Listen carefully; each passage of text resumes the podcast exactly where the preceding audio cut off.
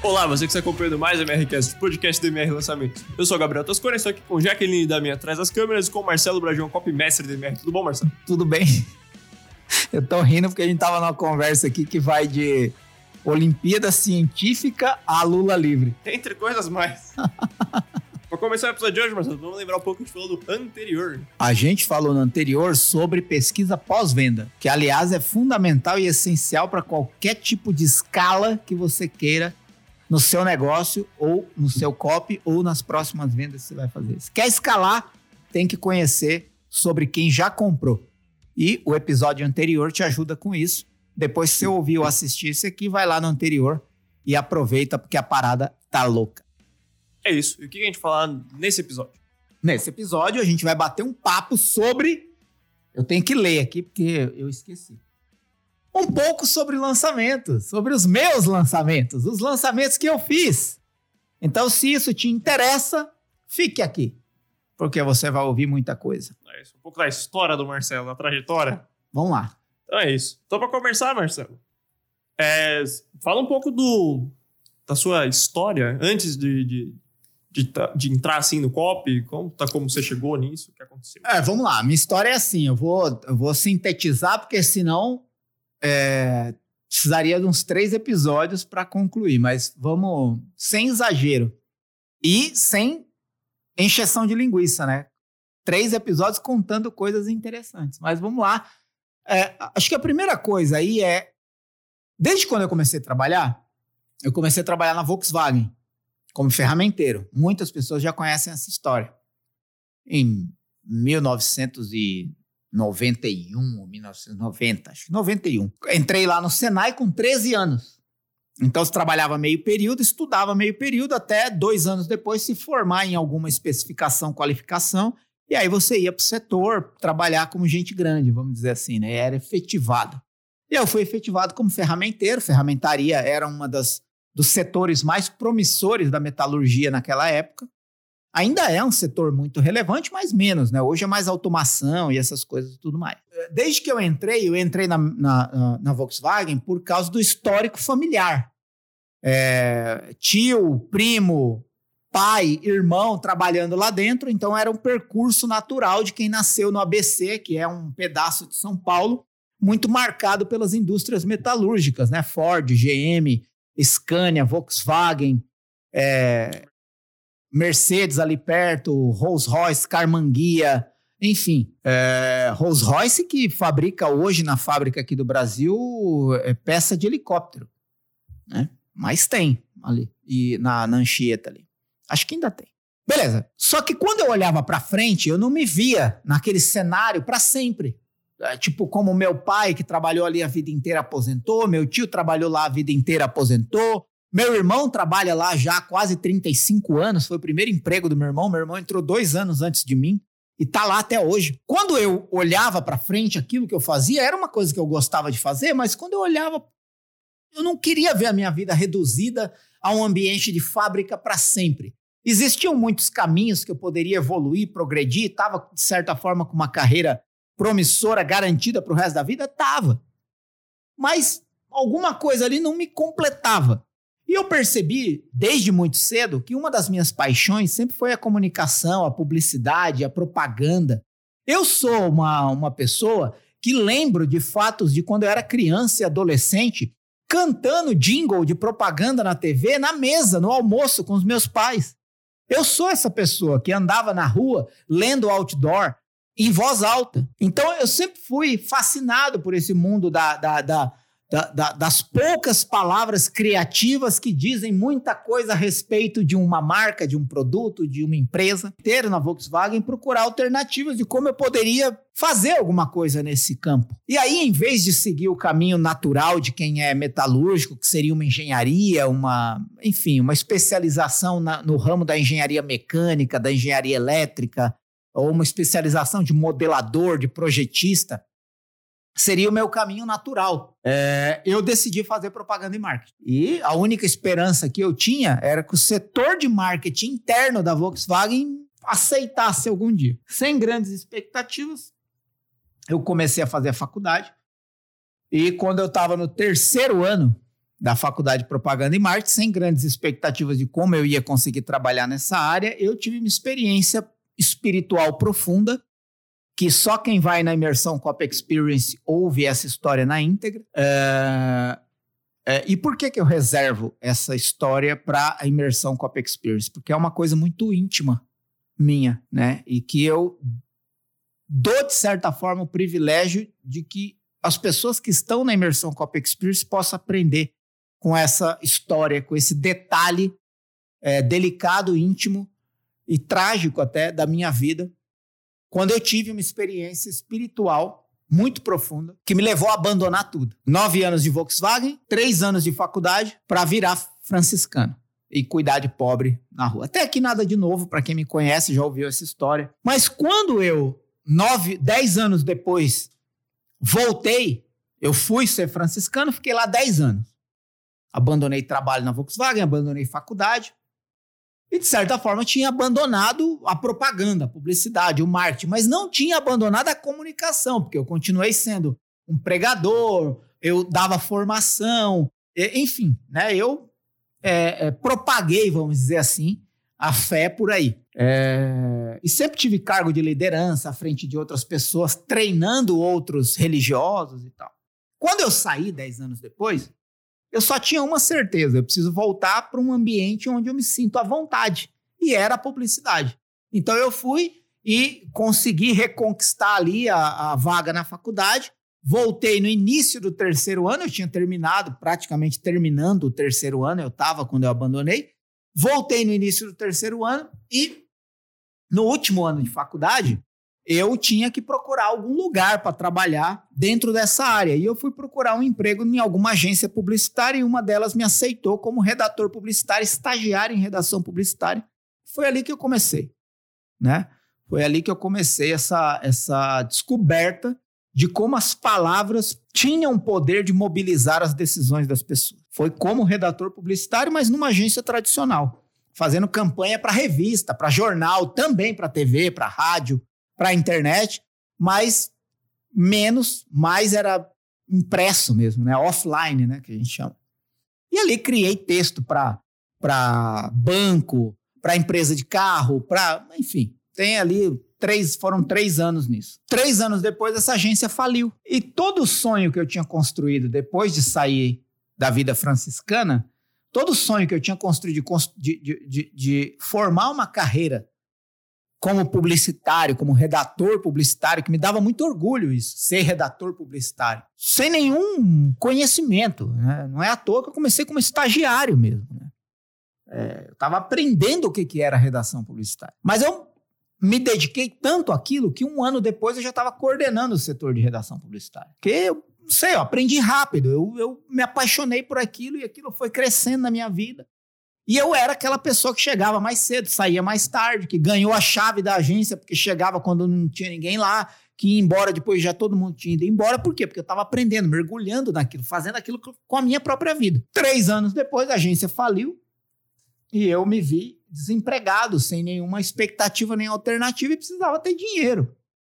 Simplesmente isso. E aí alguém abriu uma porta e me contratou de uma escola de inglês online quando eu nem sabia o que era copy. Esse cara acreditou em mim porque achava que as minhas ideias eram boas e eu sabia escrever, eu ia me dar bem nessa parada. Foi praticamente isso. Aí no primeiro ano fiz alguns projetos bastante relevantes que deram muito resultado e nessa eu percebi que eu poderia criar uma agência que fazia isso. E aí juntei com meu sócio, Rodrigo Correia, e criamos a MR Lançamentos, que está ali para quem está no YouTube. E quando você começou a escrever, quando você chegou no, mundo copy, você tinha alguma perspectiva? Ou você só entrou, tipo... A perspectiva era, era, era ter um salário. Você não, não, se via criando uma agência nem nada do tipo? Não, a minha perspectiva é que eu precisava de um salário. Essa era a minha perspectiva. Era a única que eu tinha. É uma oportunidade. É, é, é engraçado porque às vezes as pessoas esperam que eu vou contar alguma coisa mirabolante. Não, eu precisava trabalhar. Talvez se alguém tivesse me dado um trabalho de, de, de, no setor administrativo da empresa, eu ia aceitar. E talvez eu pudesse ser um bom administrador de empresas hoje. Mas por causa da minha trajetória, calhou de uma porta aberta me contratar como copy quando eu nem sabia o que era copy. e fui aprendendo ali que existe uma diferença entre redação publicitária e copy e tal. Fui pegando ali o viés da persuasão, é, menos brand, mais persuasão. Enfim, fui. Mas eu preciso. Tipo assim, eu tô sendo brutalmente honesto. O que eu precisava mesmo era do salário. Fazer qualquer outra coisa. Por exemplo, se eu fosse. Se ele me colocasse para disparar e-mail na ferramenta, eu ia fazer isso. É, eu não, não idealizei ser copyright. É, muito menos ter uma agência que gira em torno de copy, entendeu? Uma agência de lançamento. É que eu fui atento e sensível aos sinais. Fui percebendo que eu era bom nisso, que eu evoluí nisso, que eu gerei resultado nisso e que eu poderia criar algo muito maior do que trabalhar para alguém. Eu fui percebendo isso. Agora, fui percebendo isso sozinho? Não. O meio em que eu vivia proporcionava isso. A própria pessoa que me contratou falava muito de empreendedorismo. Falava muito de criar negócio. Falava muito de. Entendeu? Então, eu fui sendo é, nutrido dessa realidade empreendedora, dessa possibilidade empreendedora. Fui vendo as possibilidades do mercado de marketing, de copy, e no começo com muito medo, mas inclusive a gente comemorou no dia 25 né, de outubro, de setembro, o, o aniversário de seis anos da MR, né? Que foi quando tudo isso começou. Então, é, é, é essa é, a, minha, a minha história nua e crua. Por isso que também eu não gosto de glamorizar é, muito isso nessa realidade copy. Acho até que algumas pessoas entram iludidas, é, sem querer ser copy, mas querendo o dinheiro que um copy pode ganhar, entendeu? Eu acho que isso é uma inutilidade, é um fracasso, é, não vai rolar? É, eu acho que você tem que fazer alguma coisa é, que realmente você descobre que faz sentido para você fazer aquilo. E, e fazendo aquilo bem feito, vai acontecer as coisas boas vão acontecer. Eu não sei, eu acredito nisso. A Jaque perguntou quais foram os meus primeiros erros, no, os meus maiores erros no meu primeiro lançamento. Ah, os meus maiores erros no meu primeiro lançamento foi querer fazer tudo sozinho. Acho que esse foi o maior erro. Querer fazer tudo sozinho. Isso na escola de inglês ainda ou já? É. É, o meu primeiro lançamento foi na Universidade do Inglês, que era uma escola que vendia inglês online, aliás, uma das pioneiras usando marketing digital e copy o meu primeiro lançamento, eu tive que participar três meses depois que eu tinha entrado, três meses depois que eu tinha sido contratado como copy e ainda não sabia direito o que era copy, mas é, eu tinha uma, um temperamento muito individualista, orgulhoso, prepotente. É, eu consigo fazer essa porra aqui. Eu cometi muitos erros, mas foi um lançamento de sucesso muito também porque outras pessoas estavam participando disso. Deu certo também porque muitas pessoas foram me alertando no meio do caminho. É, mas houve esse erro, né? De achar que eu já sabia o que eu devia fazer. E eu não sabia tanto assim. Mas esse primeiro lançamento vendeu sete dígitos.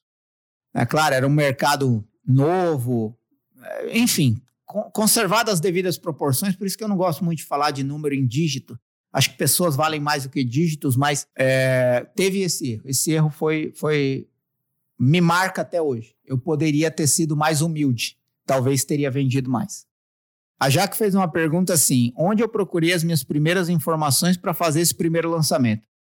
É, foram dois caminhos. O primeiro, muitas conversas com pessoas mais experientes do que eu, não em copy, mas no próprio mercado, no próprio empreendedorismo. Uma delas, o Gilbert Chaves, que foi a própria pessoa que me contratou e dono da Universidade do Inglês. Ele já tinha uma bagagem de marketing significativa, muitas experiências de vida que ajudavam a entender o mercado dele, a, a audiência dele e o próprio produto que ele tinha na mão. Então, isso me ajudou muito, muita conversa com ele. Conversas bastante mesmo, sabe? É, não é conversa de 10 minutos, sabe? Eu tô falando de passar dias inteiros conversando. É, e o do Sampa. Poucas pessoas conhecem ele, mas o, o Edu Camargo, Eduardo Camargo, né? O do Sampa, que era o copy da empresa na época e que me deu muito material traduzido dos Estados Unidos, né? De Frank Kern, de, de esqueci o outro nome. Enfim, é, Me deu muito material traduzido de copy, porque eu não falava inglês, não lia inglês, não sabia nada de inglês. E ele me deu muito desse material e com muitas conversas com ele também, eu peguei o fio da meada. Eu acho que isso é o mais importante. Eu entendi como é que faz. E aí tive que materializar isso. Então, foi, esse foi o caminho. Né? Não teve nada mais que isso. Não. Muita vontade, né? Eu acho que 80% desse processo é que eu queria fazer acontecer. E aí, é, é, até por isso, né? Essa pergunta da Jaque veio muito bem a calhar, né? É, porque justamente por isso eu criei a comunidade Cop Sniper, porque é um ambiente onde as pessoas podem conversar entre si pessoas que estão buscando o mesmo objetivo, fazendo a mesma coisa, sabe? Trilhando o mesmo caminho. Porque, na minha experiência, foi o que mais me ajudou. Não foi só conhecer a técnica, a estrutura, o método, ou copies traduzidos que funcionaram, mas poder ter pessoas perto com quem eu podia conversar, tirar dúvida, ajudar e ser ajudado. É, é, é isso que construiu o que eu sou hoje. Por isso que eu sou uma pessoa que que confia tanto na conversa com o outro, em escutar mais o outro, perguntar mais, extrair mais das pessoas. Porque na essência do copy, para copy funcionar, no núcleo está a pessoa, não está o produto. É isso. A Jaque fez duas perguntas importantíssimas aí, não que as do Gabriel não sejam, mas vamos lá. Show. É, o do Sampa já foi na, na imersão também, né? Foi numa que eu tava lá. Exato. O Edu Sampa já foi na imersão Cop Experience e eu me senti muito orgulhoso porque imagina, eu no começo eu aprendi com ele. Por causa da minha evolução, ele teve a oportunidade de aprender comigo. É nisso que eu acredito. A vida é isso, né? A vida é assim. Uma hora você ensina, outra hora você aprende e tá tudo certo. É, show. Falar um pouco do, do começo do MR, acho que a gente não falou muito disso aqui nesse, nesse episódio, não. No MRCast ainda. Como é que foi o começo do MR como copy? Eu sei que o Jobert, né, a, Universidade de Inglês foi um dos clientes, mas como é que foi esse processo de buscar cliente, de conseguir? É, uh, na verdade, o, a coisa aconteceu assim, né? Eu, o Rodrigo e eu já trabalhávamos juntos lá né, na, na Universidade do Inglês. No começo ele, ele entrou lá como TI, né, trabalhando na área de TI. E aí, durante um lançamento, surgiu uma complicação técnica que ele soube resolver. E nisso ele começou a conhecer o universo dos lançamentos. Quando eu entrei lá, ele já estava mais ou menos familiarizado com isso e eu juntei com ele para construir aquilo que a gente precisava para vender mais curso de inglês. A gente fez três lançamentos durante um ano, que foi o primeiro ano que eu trabalhei lá, e os três venderam mais de sete dígitos mais de um milhão de reais. Os três seguidos, no mesmo ano. Eu, como copy, claro que o mérito não foi só meu, né? Todo, todo existiam, mano, nessa época acho que tinha 150 funcionários na Universidade do Inglês. Claro, muitos professores, etc., mas na equipe de marketing tinha muita gente. Então é um trabalho combinado de muitas cabeças inteligentes trabalhando em prol daquele resultado. Mas eu tive a graça de ser copy desses três projetos. Então eu conservo isso no meu portfólio, vamos dizer assim, como os três primeiros grandes sucessos da minha vida, e não significa que não tiveram muitos erros pelos meio, pelo meio do caminho, até porque eu era muito iniciante no, no, no, nesse, nesse processo. Só que isso começou a vazar. Né? O Jobert fazia parte de um mastermind, que é o mastermind do Érico Rocha, até hoje, já existia naquela época tinha poucos membros, se eu não me engano, 15 ou 20 membros é, no Platinum, né? Tinha naquela época. Hoje a gente faz parte do Platinum. É, mas o, o fazia parte desse mastermind e algumas pessoas desse mastermind. Se eu não me engano, o Jober foi, se não o primeiro, um dos primeiros a fazer um lançamento de sete dígitos, né? de mais de um milhão de reais, usando copy e estratégia mesmo de lançamento. É, e seguidos, né? No mesmo ano. Então, muita gente ali do Mastermind começou a ficar curiosa. Como é que você está fazendo isso? E ele brincava assim, né? Eu contratei dois Frei que estão fazendo isso para mim. Enfim, aí o nosso nome, Frei, porque o Rodrigo também foi franciscano, né? Para quem não sabe, ficou nove anos, oito ou nove anos lá. E eu fiquei dez. É, e pra você ver, né, a vida, né? Saímos, né? Ele eu saí antes dele e fui trabalhar num lugar, ele saiu depois de mim, eu ajudei ele a fazer o currículo que levou ele a entrar na Universidade do Inglês E depois, quando eu perdi o emprego na agência, por causa que ele estava na Universidade do Inglês, eu tinha uma porta aberta para entrar na Universidade do Inglês. Então, você vê como que as coisas é, vão se encaixando inexplicavelmente, te conduzindo. E aí você só precisa estar sensível às oportunidades que estão na sua frente. Ou você agarra aquilo com a sua própria vida, ou você deixa aquilo passar e pode ser que nunca mais volte. Então, se tem um mérito no que eu construí, foi agarrar a oportunidade que passou na minha frente. Eu agarrei e vivi aquilo com a minha própria vida. Às vezes no começo não tinha muitas expectativas, às vezes talvez nem estava apaixonado por aquilo, nem gostava daquilo tanto assim.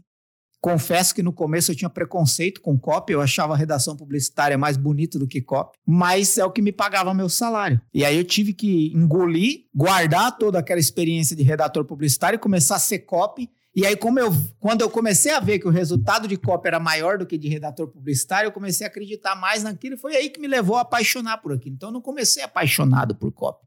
Por isso que eu não gosto do glamour, não prego isso, porque ninguém precisa entrar apaixonado numa coisa para se apaixonar no caminho. Você pode se apaixonar no processo. Quando você descobre que aquilo realmente faz sentido e se conecta com o que você realmente é.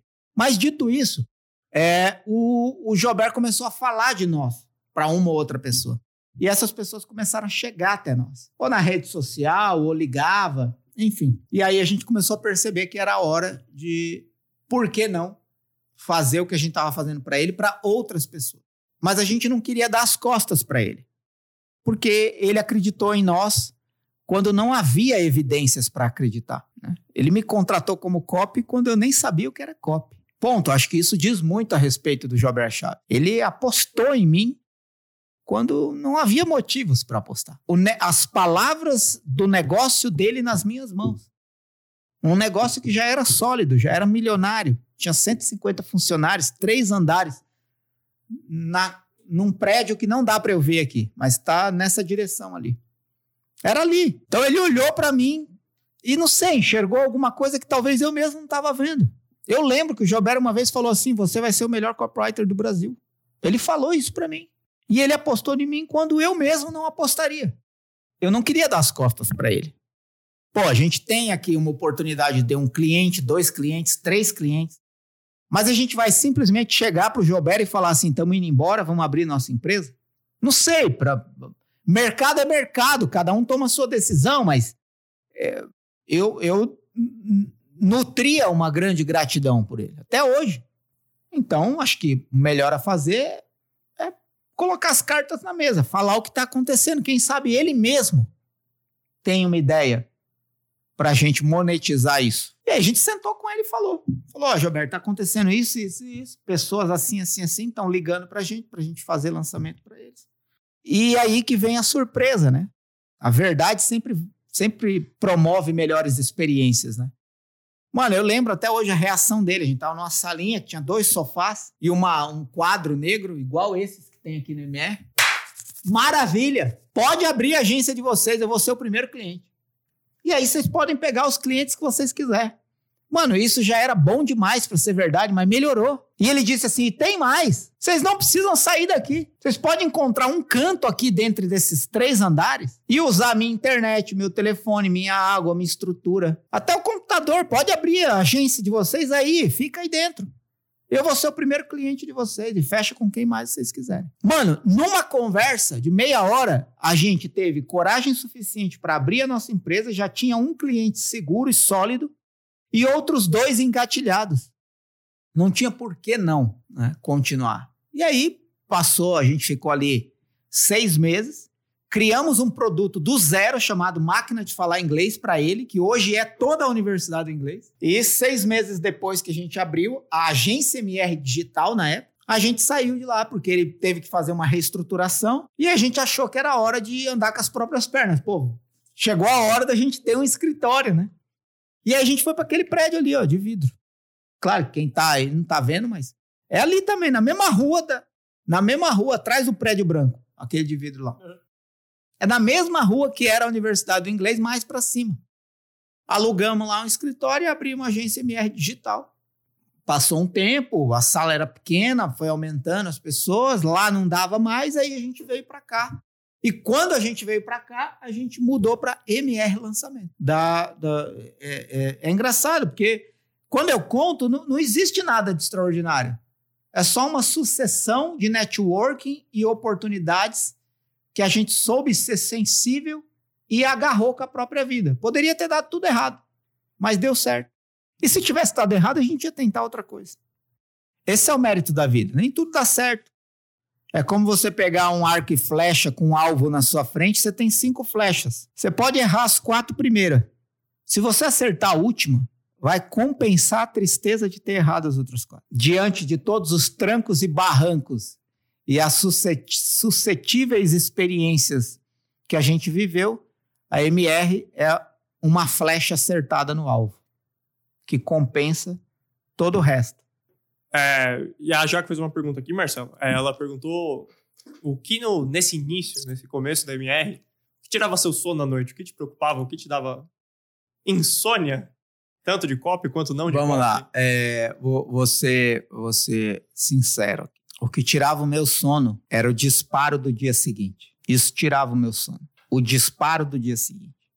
Sabe o e-mail que vai sair 7 horas da manhã? Sabe o vídeo que vai ser liberado 9 horas da manhã? Sabe o carrinho que vai abrir? Tanto que a coisa desse certo, mais tanto, mais tanto, mais tanto, que uma vírgula no lugar errado me deixava mal três dias. Eu sentia dor quando as coisas davam errado. Então, se tem uma coisa que eu posso falar sem demagogia do que eu era pago para fazer. Mas eu fiz com tanta intensidade que o que eu colho hoje de resultado é uma colheita que foi plantada naquele tempo, no que eu me comprometia a fazer. Quando ia ter um disparo 7 horas da manhã, 6 e 15 eu já estava lá. Eu também ganhei a chave da Universidade do Inglês, porque eu chegava mais cedo, eu saía mais tarde, eu fazia mais do que eu recebia de salário no fim do mês. Mas eu fazia como, que aquilo, como se aquilo fosse meu. Tipo, não era do Jobert, era meu aquilo é meu. E eu acredito que isso representa muito do resultado que eu colho até hoje. Porque hoje eu faço com menos intensidade, eu acho. É, eu pôr a mão na massa, sabe? O operacional eu faço com menos intensidade. Não que eu faça menos bem feito, mas já me habituei com o ritmo. Mas naquele tempo, como tudo para mim era um pouco novo em fazer as coisas darem certo, em escrever o melhor e-mail, em escrever o melhor script, em, sabe? Foi naquele tempo que surgiu uma frase assim: depois que começa, só quando acaba. Isso era para dizer para mim mesmo que não tinha descanso no processo. Depois que começou um lançamento, só quando acaba. Mas no processo, um dos pilares do sucesso é você fazer mais do que você é pago para fazer. Ponto. Pode parecer um discurso de dono de empresa, é confortável para um dono de empresa falar isso, mas mesmo sendo dono de empresa, tudo que eu pego para fazer até hoje, eu faço mais do que esperam de mim. E quem convive comigo sabe disso. Eu não preciso ficar é, catalogando isso. Show! É, e falando mais de, de copo escrito, assim, é, dos projetos que você fez, de tudo que você escreveu, o que, que você gostou mais de escrever? Um projeto assim que, putz, você acordou e falou, putz, esse é, vai ser esse. Peraí, eu, eu não entendi. Você está perguntando, dentre todos que eu escrevi até hoje, qual que eu considero o mais marcante? Ou nesse começo. Não, entre todos. Entre todos? Entre todos. Foi o copy para o Instituto Brasileiro de Coaching, o IBC, do lançamento de um produto que a gente criou do zero chamado Ser Coach. Foi o primeiro lançamento online do Instituto Brasileiro de Coaching. Na época era a maior escola de coaching do Brasil, uma das maiores do mundo, entre as três maiores do mundo. É, e aquele lançamento para mim foi o momento em que eu descobri comigo mesmo que eu era bom nessa porra. Então foi, foi o lançamento do que a gente lançou o curso C-Coach do José Roberto Marques, um lançamento com vídeos gravados, vídeo 1, vídeo 2, vídeo 3 e vídeo de vendas. E esse também foi o meu primeiro lançamento de múltiplos sete dígitos, ou seja, que vendeu é, mais de 2 milhões de reais. Então, foi em 2016. Acho que foi 2016. 2014. É, 2016. Comecinho de 2016 entre fevereiro, março ali de 2016. É, esse lançamento para mim ele foi marcante porque por vários motivos, né? Mas porque eu acho que ali eu descobri o que era Secop para mim. Né? Cada um descobre o que é Secop para si.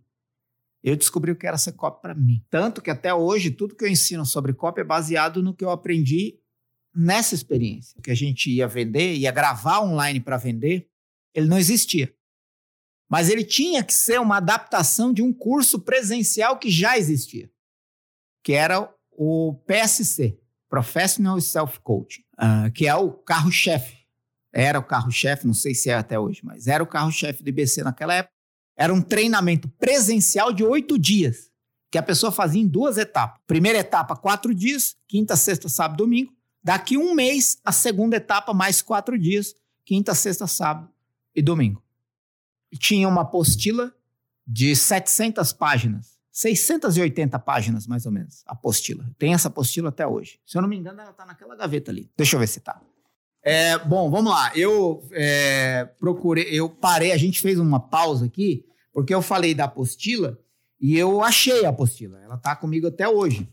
Né? Deixa eu até ver aqui, ó, para porque para não me deixar, ó, essa é a versão 62 dessa apostila da escola, né? É.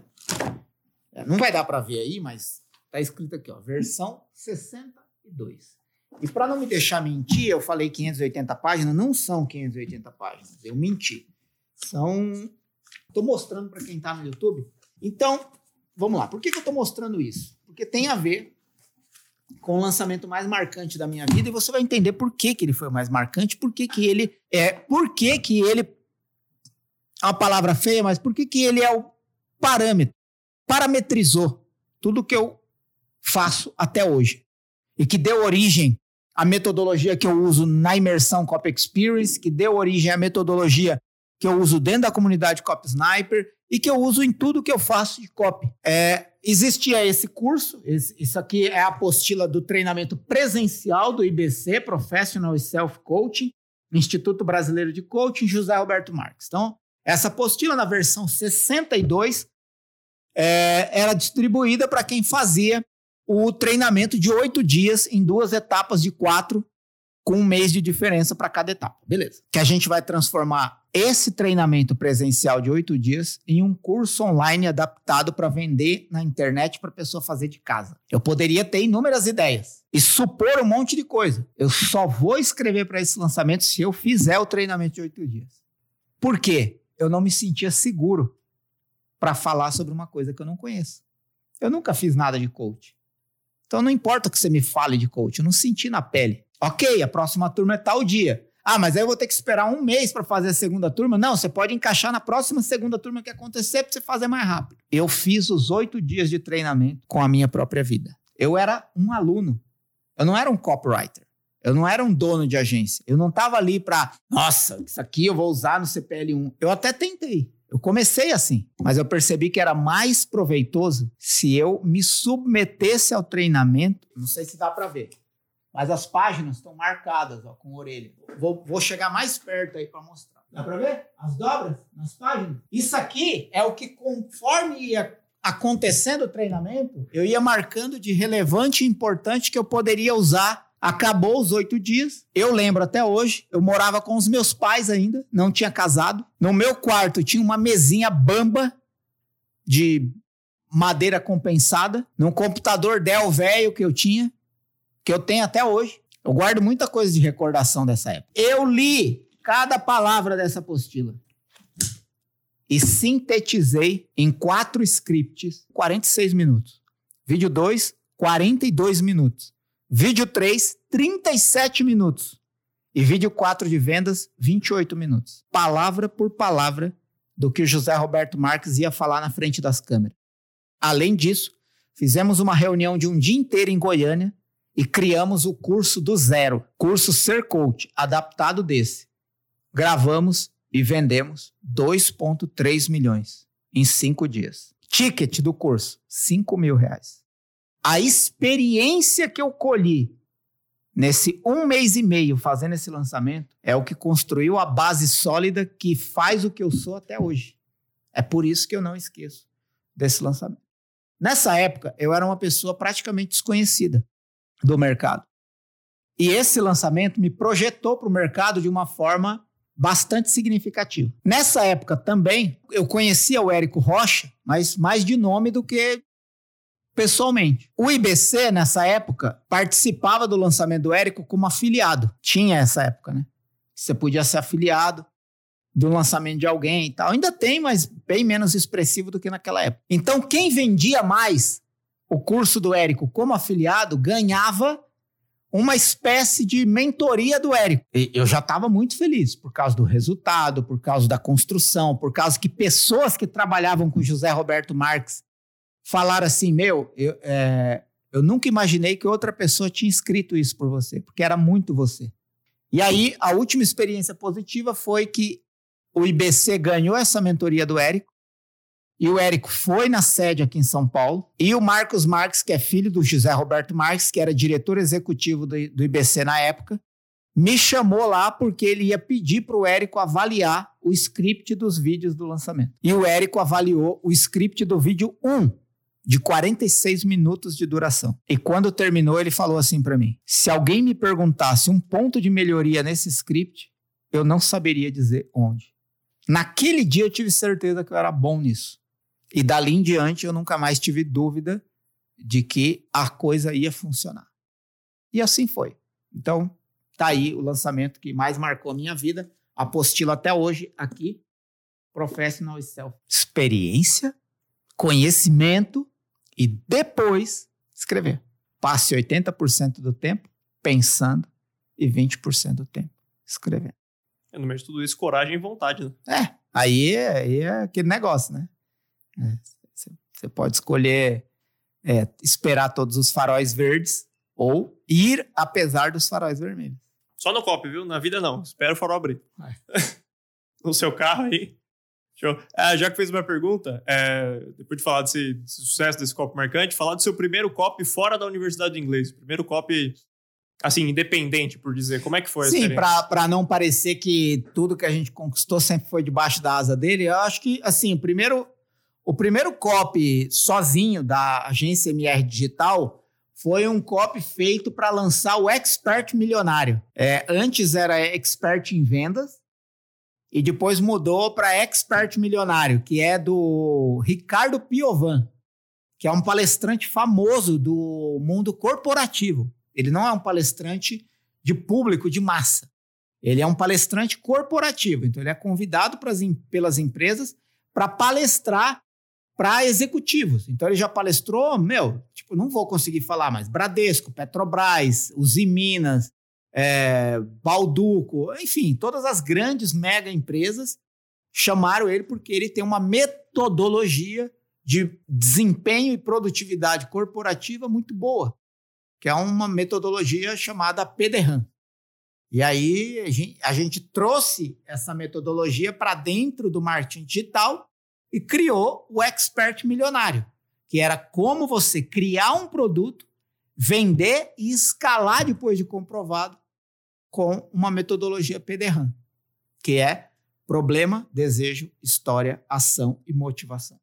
É, esse foi o primeiro lançamento solo. Né? Vendeu ali uns 700 mil reais.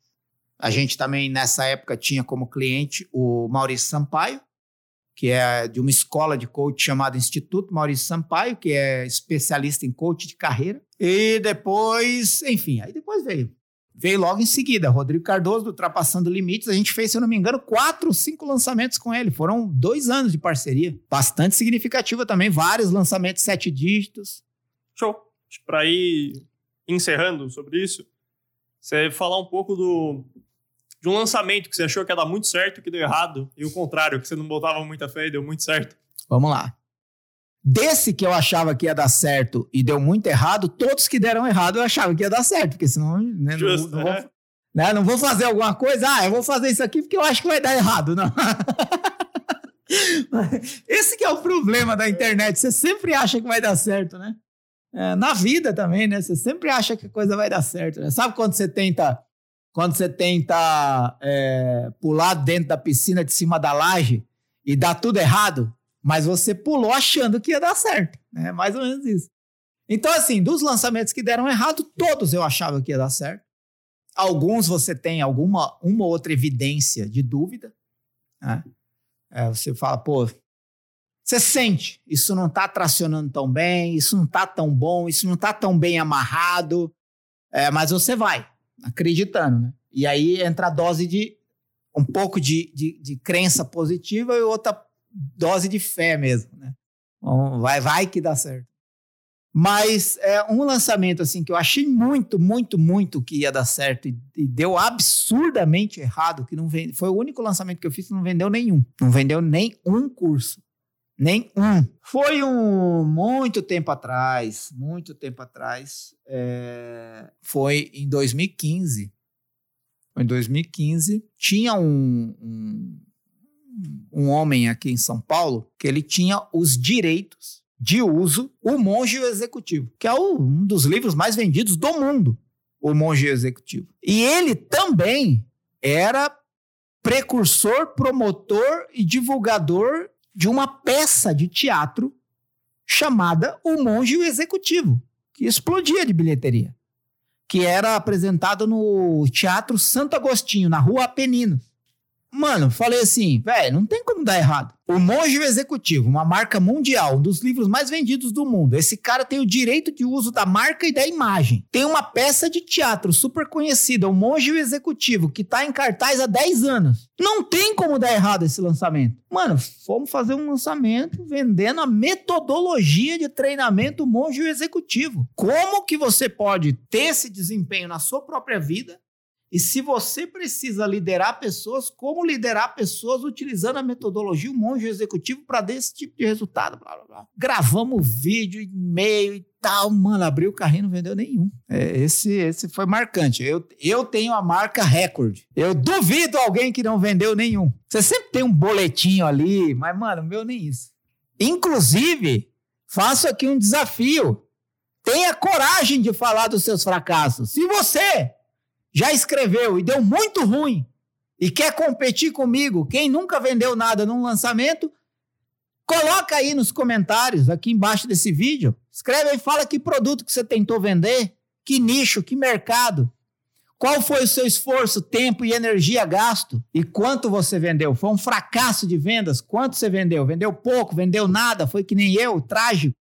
Escreve aí que eu quero saber, porque quando você tem coragem de falar dos erros que você cometeu, é quando você mais aprende, porque é, é, é uma escola. Né? Então, é isso. Tinha outra pergunta? O contrário. O, o contrário. O que te surpreendeu o resultado? O que me surpreendeu o resultado. Vamos lá. Ah, eu, eu, eu, eu acho que tem um que, que me surpreendeu bastante.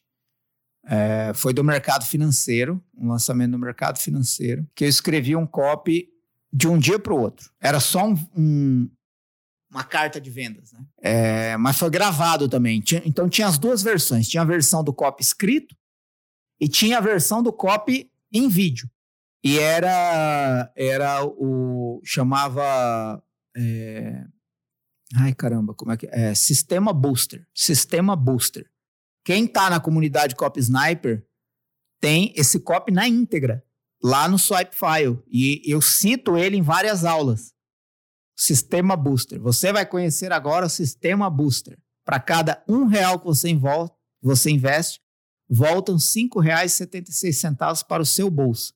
Esse é o resultado que a estratégia tem gerado há 11 meses. Então, enfim, era mais ou menos por aí. Então, eu escrevi esse copy, comecei ele sete e meia da manhã, terminei três horas da tarde, esfriar a cabeça, no outro dia eu voltei, revisei uma refinada e soltamos para disparar. 3,4 milhões em venda. 3,4, 3,7.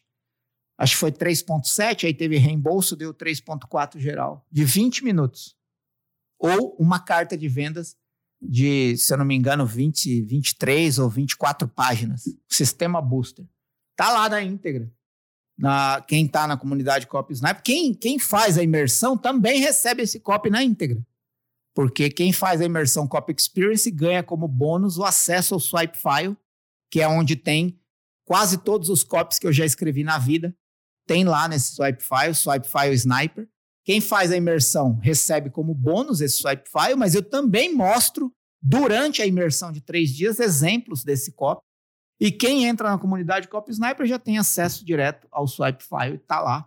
Inclusive em muitas aulas também eu cito. Quem tem curiosidade ou participar da imersão Copy Experience ou fazer parte da comunidade Copy Sniper, aqui embaixo na descrição do link, da, na descrição do vídeo tem os links.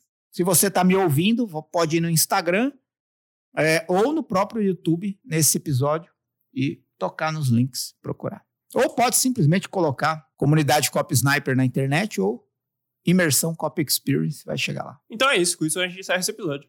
É isso. Comentário final? Comentário final é, é, Me diz aí se você gostou dessa história, se você gostaria de ouvir outros episódios onde eu conto mais as minhas experiências e a minha trajetória nesse mercado.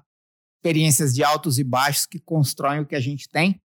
É, ou se quiser mandar direto uma mensagem no Instagram, também eu respondo 100% das pessoas que me mandam mensagem no Instagram. Aqui nem sempre eu respondo, né?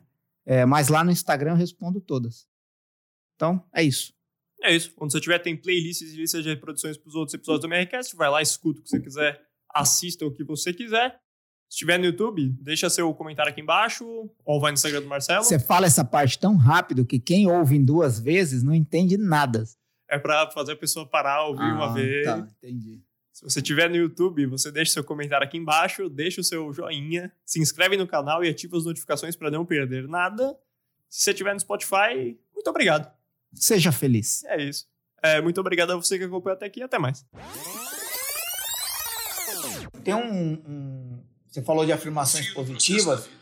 Tem um, um, um, vídeo, áudio, né, no, no YouTube, que eu ouço quase todos os dias. É do Bruno Jimenez. E chama Afirmações hipnóticas de prosperidade e abundância. Reprograme a sua mente para a positividade e a prosperidade. São 33 minutos. Eu uso como uma espécie de meditação, mas olha para você ver que legal. Confio mais na minha intuição. Ah. Eu sou saudável, eu sou lindo, eu sou sensato.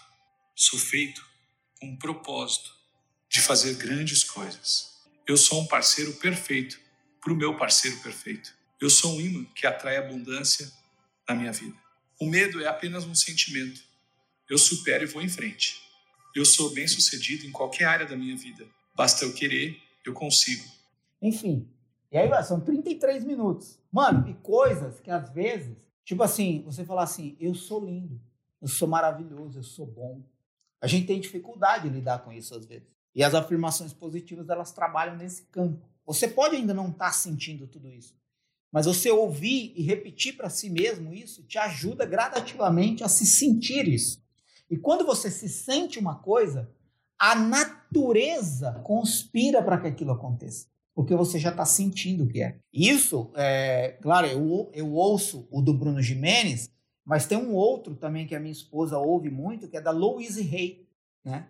E, enfim, e os livros do, do, do Napoleão Hill que nunca ficam ultrapassados. Né? Então eu adoro isso. Eu fico ouvindo essas paradas, me ajuda muito. Ainda tem o Headspace, que é o aplicativo que eu uso de meditação.